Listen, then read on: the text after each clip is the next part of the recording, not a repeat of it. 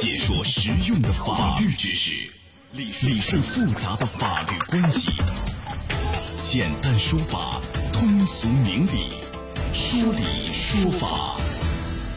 好，接下来我们进入到高爽说法的说理说法，我是主持人高爽，继续在直播室问候您。杭州的余杭法院呢，最近审理一起民间借贷案件，这个案件有点不太一样啊。为什么？这个借贷发生在夫妻之间。哎，当时老公要用钱，这老婆要求行，你写一个借条。后来这两人就离婚了，女方拿着借条起诉还钱。夫妻关系存续期间，这个钱不是你的就是我的，我的就是你的。那法院到底怎么判呢？这个钱是是不是一个民间借贷、个人借贷？要不要还？来，今天我们来讲一讲。邀请到的嘉宾是江苏浩信律师事务所蒋德军律师，蒋律师您好，高爽老师好，欢迎您做客节目。啊，这个小郭和小梅啊，原来是夫妻。二零一八年年初呢，小郭和小梅商量，想让小梅从家里拿十二万给他用一下，小梅也同意，但是要求小郭啊，你写一个借条。小郭呢也答应了，写了借条一张，主要内容为小郭借用家里十二万啊，承诺在二零二零年一月一号以前还给小梅。后来呢，这小郭和小梅这婚姻啊出了问题，双方在二零一九年呢调解离婚了。离婚以后，这小梅就拿着借条向法院就起诉离婚啊，要求这个还钱。这个钱到底要不要还？首先，这是不是一个我们所说的民间借贷？这个成不成立？还是说是一个什么样性质的？因为这个钱毕竟是婚内夫妻共有嘛，如果没有额外的这个财产的约定的话，那就是你的就我的，我就你的。怎么看这事儿？从从老百姓的在那个正常思维来说，那我拿家里的钱，对吧？夫妻之间写一个借条，本身就是闹着玩的。所以呢，他们很可能认为这个这个钱是不需要还的。但实际上呢，夫妻之间的这种财产关系，我们不管是从司法实践上，还是我们的法律规定上，我们都是尊重双方之间的这样的一个选择。你们双方如果把它定义为民间借贷，那我们也尊重这是一个民间借贷关系。那就是说，这个民间借贷是成立的，是这意思吧？是成是的。呃，这个我看也有观点认为，这个有点像夫妻的财产约定，是夫妻财产约定呢，还是一个？呃，一方向另一方婚内的一个借贷呢，怎么来确定性质啊？是这样的，这个里面呢，就是它的关键点其实就是一个夫妻财产的这样的一个约定。因为正常情况下，我们夫妻很少有约定这个财产分开制度，那么大部分都是夫妻财产共有。但是也有一部分夫妻呢，他会约定部分财产算共有的，但另外一部分财产算各自归各自的。那么这个时候，我们也一样尊重他们的选择，也就是他们的财产制度由他们俩说了算。那么结合到本案当中呢，那小郭他要借钱，那么小梅说，那我可以借给你，但借给你你要还给我，我用家里钱借给你，那你还给我，那也就意味着我们双方达成了这样的一个协议，你愿意把这个钱作为我小梅借给你的款项，那也就是说你们双方把这个钱变成了小梅的个人财产，那在到还款日期到的时候，那你就应该把这个钱还给小梅。怎么变成小梅的个人财产呢？不是夫妻共同吗？所以你看，小郭的这个说法就是，这个钱本来就是共同的。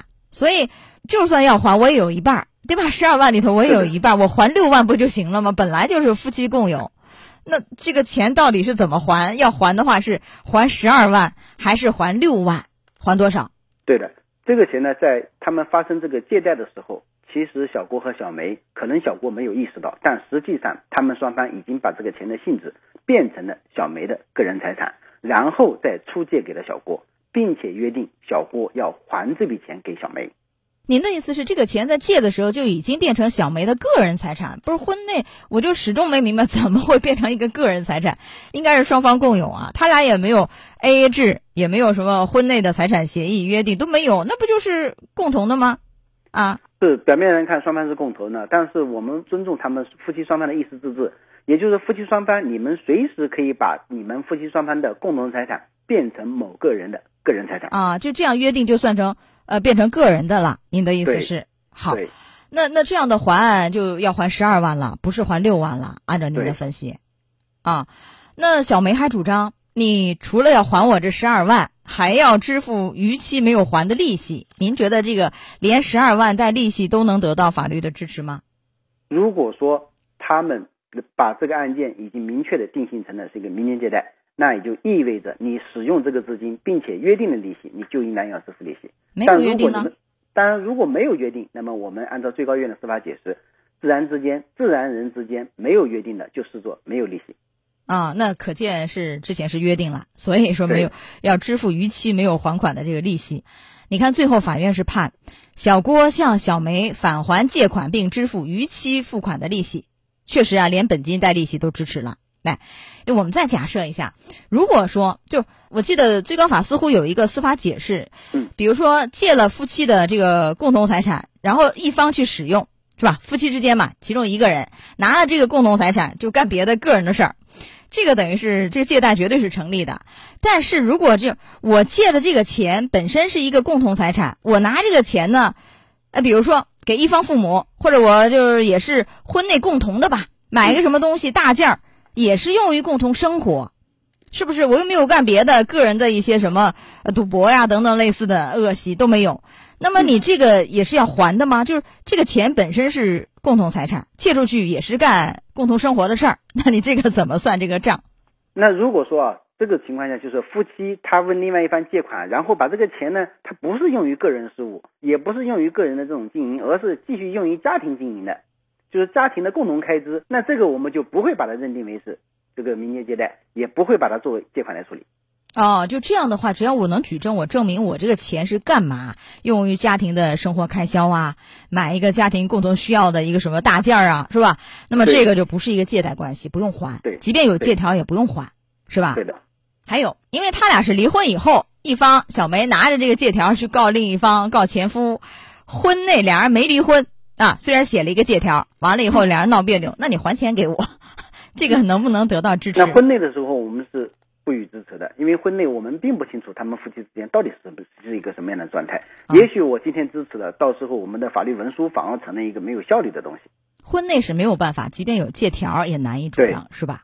对的啊，好，还有有人是 写这个借条，出于各种各样的原因，哎呀，哄对方啊，是吧？有一个什么样承诺，为了安抚啊，等等啊，表忠心啊，表白呀，啊，我写一个借条给你啊，这个怎样？将来呃离婚了，好，我还钱给你，怎样？